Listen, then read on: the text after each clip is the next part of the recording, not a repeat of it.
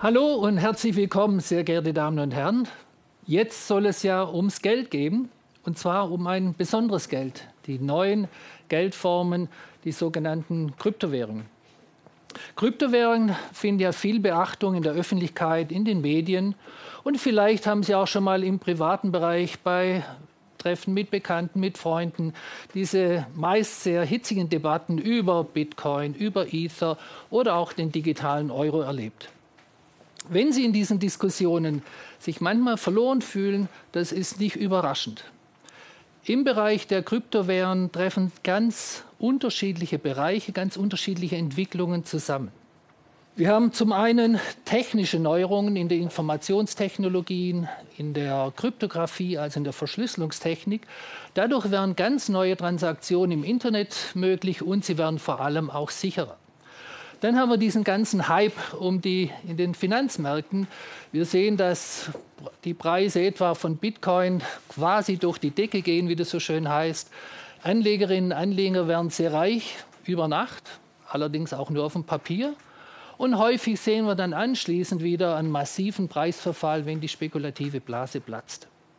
Dann kommt da noch diese besondere Gründungsgeschichte von Bitcoin dazu, die erste und bis heute wichtigste Kryptowährung. Im November 2008 erscheint praktisch aus dem Nichts ein Konzeptpapier von Satoshi Nakamoto, in dem ein revolutionär neues Geldsystem vorgeschlagen wird, eben Bitcoin. Bis heute wissen wir nicht, wer hinter diesem Pseudonym steckt. Ist es eine Frau? Ist es ein Mann? Ist es vielleicht sogar eine ganze Gruppe von Menschen? Um in dieser unübersichtlichen Gemengelage etwas den Überblick zu bekommen, hilft es, wenn wir uns klar machen, dass Kryptowährungen am Ende des Tages auch nur Zahlungsmittel sind. Geld wie unser Bargeld oder auch das Girogeld, was wir auf dem Konto, auf unserem Girokonto halten. Entsprechend wenn wir uns anschauen, was wir mit diesem Geld machen, das sind ja nicht so richtig spektakuläre Sachen. Wir bezahlen die Brötchen beim Bäcker, wir überweisen unsere Rechnungen, wir bekommen Gehalt unsererseits überwiesen, also letztendlich viel Routine. Dennoch wird in diesem Bereich von einer Revolution des Finanzsektors gesprochen. Um nun besser zu verstehen, was in diesem Bereich passiert, ist es ganz sinnvoll, sich zunächst mal klar zu machen, was Geld überhaupt ist. Was ist das Besondere an Geld? Und in einem zweiten Schritt können wir uns dann klar machen, wodurch unterscheiden sich Kryptowährungen von dem Geld, so wie wir es kennen. Geld, und das ist klar, ist natürlich mehr als nur Banknoten, Münzen oder Gold. Geld ist in erster Linie Vertrauen. Im Prinzip können wir alles als Geld einsetzen, solange die Menschen darin vertrauen. Vertrauen, dass sie dieses Geld auch morgen noch zum Bezahlen einsetzen können. Yuval Harari, der bekannte israelische Historiker, charakterisiert dann auch Geld als das effizienteste, verbreitetste System gegenseitigen Vertrauens, das je entwickelt wurde. Und er betont, dass Menschen, die auch an ganz unterschiedlichen Gott glauben, die in verschiedenen Ländern und Kulturen leben, dass sie sich darauf einigen können, das gleiche Geld zu verwenden. Die große Frage ist natürlich dann, wie schaffe ich Vertrauen in so unterschiedlichen Zahlungsmittel wie Bargeld und auch Kryptowährung? Nun, Bargeld ist physisches, vom Staat produziertes Geld. Es wird von der Europäischen Zentralbank in Umlauf gebracht und kontrolliert. Wir vertrauen in Bargeld, weil wir in die Notenbank vertrauen und in den Staat. Wir vertrauen darauf, dass sie das Angebot an Geld knapp halten und den Wert damit stabilisieren. Bankengeld wird von Banken produziert, indem sie nämlich Kredite vergeben und uns den entsprechenden Betrag auf dem Girokonto gutschreiben. So nimmt die Geldmenge zu. Wir vertrauen in dieses Bankengeld, weil wir den Banken vertrauen. Naja, zumindest meistens. Wir vertrauen dem Bankengeld aber vor allem, weil die Banken uns versprechen, es jederzeit gegen Bargeld einzutauschen.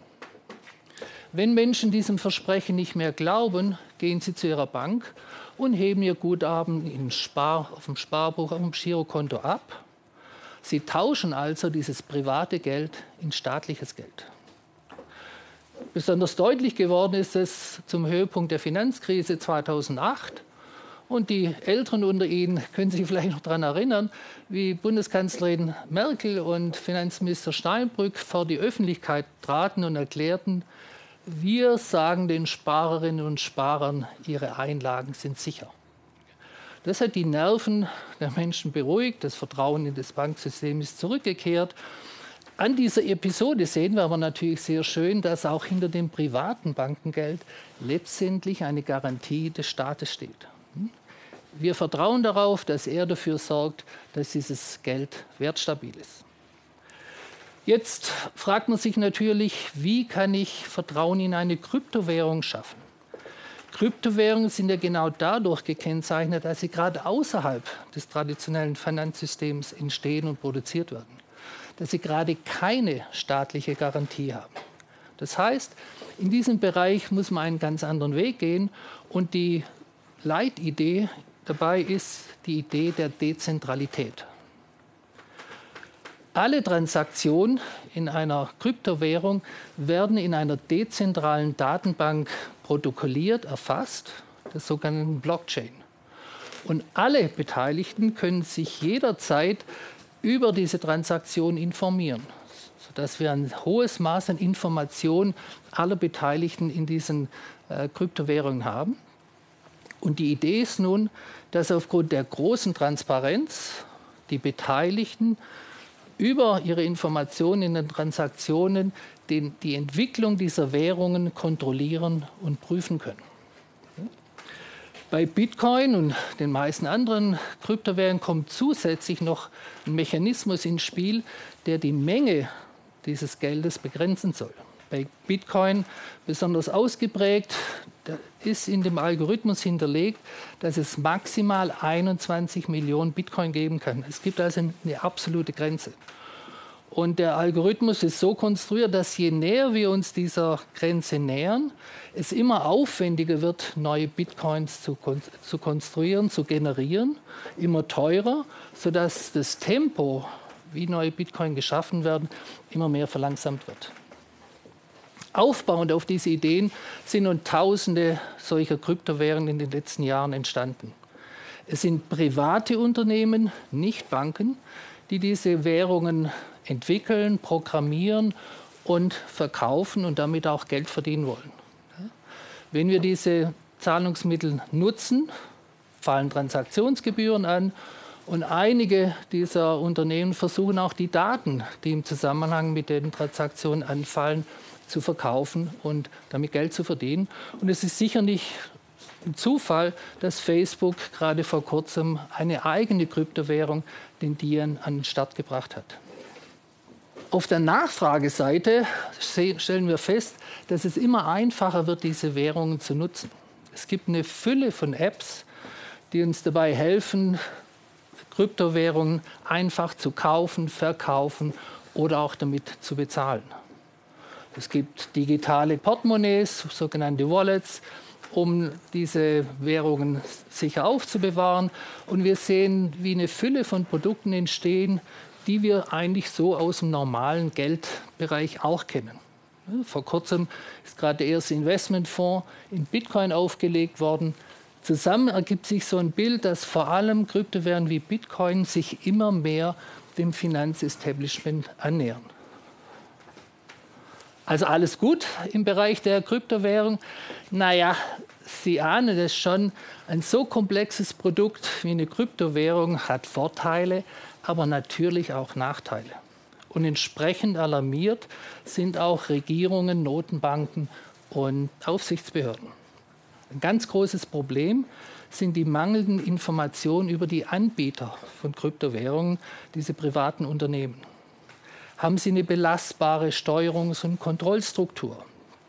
Sind die Währungen so sicher programmiert, dass sie nicht von Hackern angegriffen werden können, dass also dieses Geld gestohlen werden kann? Das ganz große Thema Cybersicherheit. Regierung macht auch große Sorgen, dass diese Zahlungen anonym sind. Und damit kann man natürlich nicht ausschließen, dass äh, mit Kryptowährungen Terror finanziert wird, Geld gewaschen wird. Oder auch andere illegale Transaktionen finanziert werden, etwa im Drogenhandel. Bei Bitcoin kommt noch dazu, ich hatte es schon angesprochen, diese aufwendigen Rechenoperationen sind sehr energieintensiv. Entsprechend fällt eine hohe CO2-Belastung und es widerspricht natürlich allen unseren Bemühungen im Kampf gegen die Klimakrise. Wo stehen wir nun? Die Ausgangsfrage war ja Geld der Zukunft oder spekulative Blase. Ich denke, es ist klar geworden, dass Kryptowährungen im Finanzbereich angekommen sind und dass sie ein Teil, ein wichtiger Teil der Finanzbereich werden. Und sie werden an Bedeutung gewinnen. Dieser Prozess wird nicht kontinuierlich laufen, sondern es wird immer wieder Krisen und Rückschläge geben. Diese Rückschläge werden auch sozusagen zu Bereinigungen führen. Und ich gehe davon aus, dass die meisten Kryptowährungen, die wir heute sehen, dass die in diesem Prozess wieder verschwinden werden. Auch deshalb, weil Unternehmen neue und bessere Kryptowährungen äh, entwickeln werden. Wir sehen auch, dass die Notenbanken als Reaktion auf den Erfolg dieser privaten Kryptowährungen ihr eigenes staatliche Kryptowährungen entwickeln. Digitale Euro ist so ein Beispiel. Sie versuchen damit sagen, die Kontrolle über das Geldsystem zu behalten bzw. wieder zurückzugewinnen. Wir haben selbst am Lehrstuhl im Zusammenhang mit der Deutschen Bundesbank uns mit der Frage beschäftigt, wie sozusagen die Konsequenzen eines solchen digitalen Euros sind. Er wird ja gemacht, um mehr Kontrolle über das Geldsystem zu bekommen. Gleichzeitig stellt man fest, wenn es so einen digitalen Euro gibt, wird es sehr viel einfacher, Geld aus dem Finanzbereich abzuziehen. Das heißt, wahrscheinlich wird, könnte es dazu kommen, dass die, der Bankbereich instabiler wird. Gleichzeitig gibt es wieder gute Instrumente, um diesen negativen Nebeneffekten entgegenzuwirken. Man könnte sich vorstellen, zum Beispiel den digitalen Euro zu verzinsen. Man könnte ihn auch negativ verzinsen, sodass der Anreiz, Geld aus dem Banksystem abzuziehen, geringer wird. Also Sie sehen eine Fülle von Fragen, die noch offen sind, die noch geklärt werden müssen. Bei all diesen Neuerungen, die wir sehen, und der digitale Euro wird uns in, in einigen Jahren auch zur Verfügung stehen, dass wir mit ihm bezahlen können. Bei all diesen Neuerungen, die wir sehen, wird es natürlich trotzdem so sein, dass wir einen großen Bedarf an einem einfachen, unkomplizierten Zahlungsmittel haben, das auch immer sozusagen zur Verfügung steht, auch wenn mal kein Strom da ist und kein Internet. Und von daher die gute Nachricht zum Schluss. Ich gehe davon aus, dass wir noch sehr lange mit dem guten alten Bargeld bezahlen werden. Vielen Dank für Ihre Aufmerksamkeit.